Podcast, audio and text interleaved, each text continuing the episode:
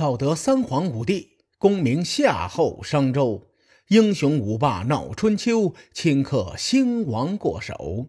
青史几行名姓，北邙无数荒丘。前人种地，后人收，说甚龙争虎斗？在上期节目里啊，咱们好好介绍了一下晋景公和栾书等人。还说了栾书与赵氏族人赵同和赵括的恩怨，也算是为赵氏孤儿收了个尾。今天呢，咱们说回晋景公。在春秋历史上，关于晋景公的争议很多，尤其是大伙觉得晋景公的死啊，死的很有味道，因此呢，被很多人所熟知。但也有很多人觉得晋景公。是非常厉害的。你比如说，清代学者全祖望，他甚至将晋景公评价为春秋五霸之一。当然了啊，全祖望是晋国的粉丝，所以呢，他的看法不被大众认可。可是从晋景公那些驭人之术中啊，我们可以看到，这位老兄是个心机城府都很深的人。一般这种人呢。都是政治上老谋深算的狠角色，可以成就一番事业。有人不禁要问：说不对呀，这个晋景公在位的时候打了一场邲之战，晋国惨败呀。当时的晋国可是楚庄王称霸中原的垫脚石，看不出晋景公的实力呀。说到这里，我得强调一下我的观点。邲之战的发生有一定的偶然性，并且当时啊，这个晋国内讧很严重，再加上楚军先下手为强，导致晋军在战场上措手不及。这口黑锅不能扣在晋景公的头上。同时呢，衡量一个人是否有能力，不仅仅要看他身边的人能力如何，还要看他的对手。对吧？晋景公当时的对手是春秋五霸之一的楚庄王啊。春秋时代，楚国有众多的国君，名利双收的只有一位，那就是楚庄王。晋景公能在楚庄王的压制下维持晋国的实力，已经是非常难得了。最后呢，也是最重要的事情，晋景公的执政生涯低开高走。他吃过邲之战的苦果，也有扳回一城的壮举。在他在位期间呢，采纳申公乌臣的建议，扶持吴国对抗楚国。同时呢，他还大胆地启用栾书作为中军将。栾书让晋国霸业重回巅峰。这事儿呢，咱们需要好好说说。话说公元前五百八十五年。栾书曾率军与楚军正面对峙，那个时候栾书刚刚被提拔为中军将，位子坐的还不稳，所以呢，他很明智的选择了退兵。第二年的秋天，楚国再次兴兵北上攻打郑国，晋景公就号召诸侯联军救援。郑国在援军的帮助下围困楚军，俘虏了楚国云县大夫钟仪，并且郑国呢顺手就把钟仪献给了晋国，以示诚意。同年八月，晋景公亲自到马陵，与齐顷公、鲁成公、宋共公、郑成公。魏定公、曹宣公以及举国、诸国等小诸侯国的国君会盟，史称马陵会盟。此前晋国的会盟多半是派卿大夫出面，可是马陵会盟不同，晋景公亲自到场，而且呢，齐、鲁、宋、郑、魏、曹这六个主要的中原诸侯国国君全部到场。由此可见呐，马陵会盟的规格特别高。我认为马陵会盟的成功召开，意味着晋国重归荣耀，也意味着楚庄王缔造的霸业彻底落幕了。其实，马陵会盟期间，子仲率领的楚军还没有回国，依然在郑国驻扎，伺机而动。正巧此时，吴国在吴王寿梦的率领下挥师西进，进攻楚国的周来。楚共王得到这两个消息，一个头两个大呀！此时北面郑国方向有晋景公的九国联盟，东面吴国方向又入侵了自己的国境周来，因此呢，楚国面临两线作战的困难。不过好在这个选择题很容易选，毕竟一边是九国联军，一边是吴国。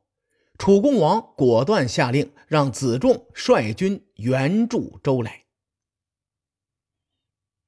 晋景公在马陵会盟上大获成功，印证了一句话：在正确的战略面前，战术不值一提。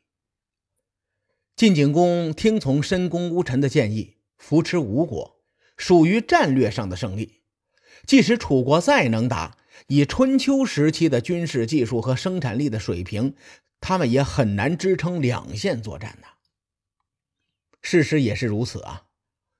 公元前五百八十四年，吴国入侵楚国的周来；公元前五百八十三年，晋国的中军将栾书奉命率领晋国的六军南下讨伐蔡国，以此打掉楚国北上中原的跳板。栾书也是不辱使命。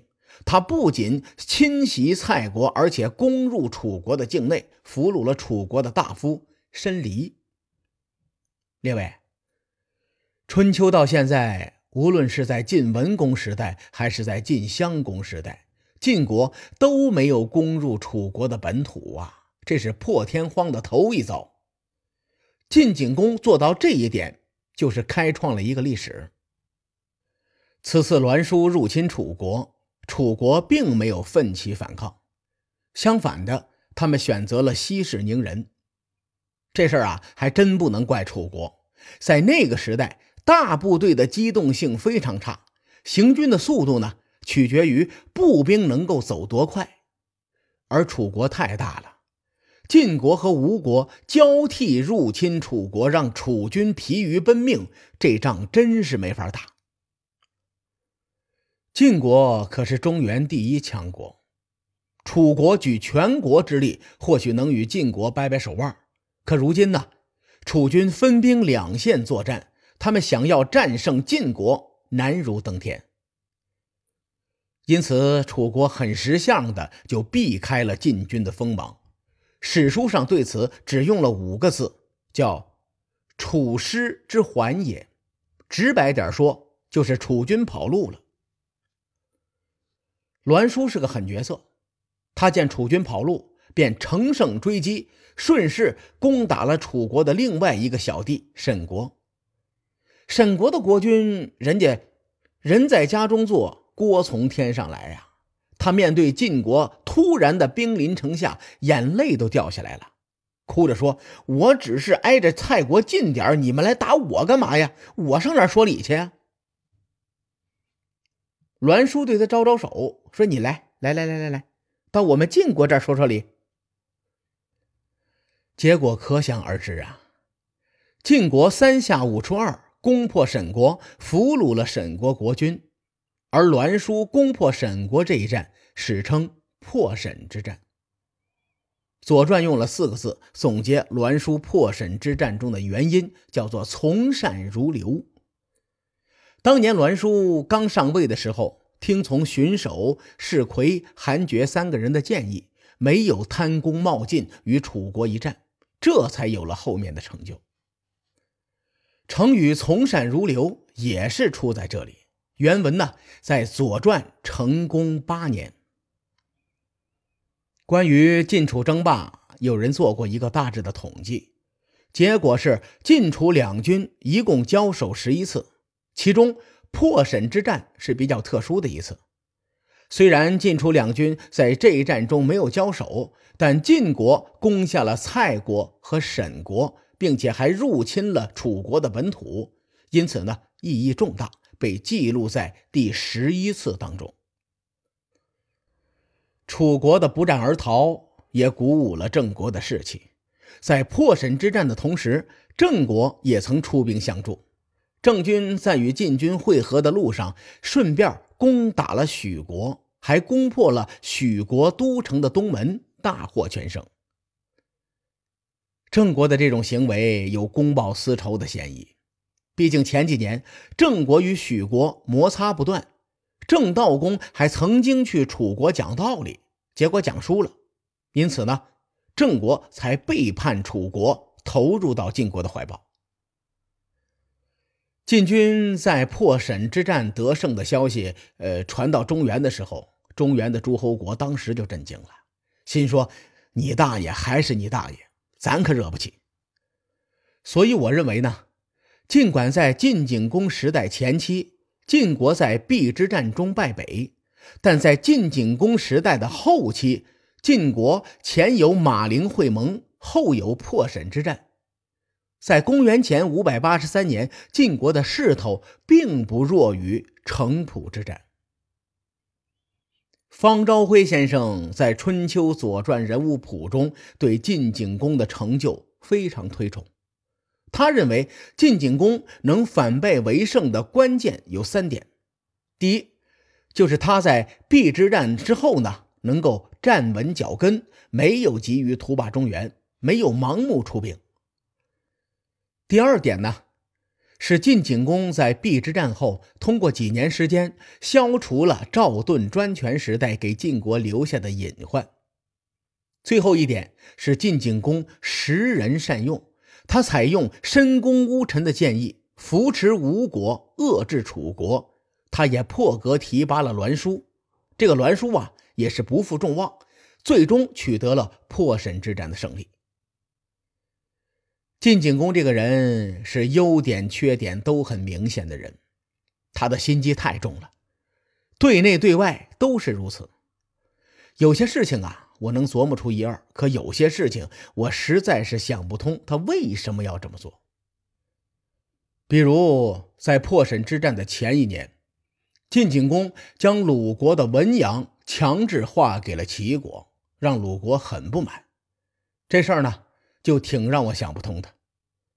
再比如，破沈之战的同年，晋景公派士魁到鲁国去。强令鲁国出兵攻打吴国的附属国谭国。按说，联吴制楚的战略方针初见成效，晋景公完全没必要招惹吴国呀。晋景公他又不是个昏君，我相信他这么做肯定有他的道理。可能是我才疏学浅啊，实在看不懂。破沈之战发生在公元前五百八十三年。也算是晋景公一生的高光时刻。然而人生啊，就是这么变化莫测。两年之后，晋景公去世了。列位惊不惊喜，意不意外？有时候历史真的和小说一样，总会在不经意间给你来个急转弯，差点没把我的腰给闪断了。甚至关于晋景公之死，小说都不敢这么写。那他究竟是怎么死的呢？各位看官，且听下回分解。书海沉沉浮浮，千秋功过留与后人说。我是西域说书人介子先生，下期节目咱们继续聊春秋风雨。更多精彩内容，请搜索关注微信公众号“伯乐灯”，与更多听友交流互动。伯乐灯将定期为粉丝发放福利。愿我们的存在让您对明天。更有期许，咱们后会有期。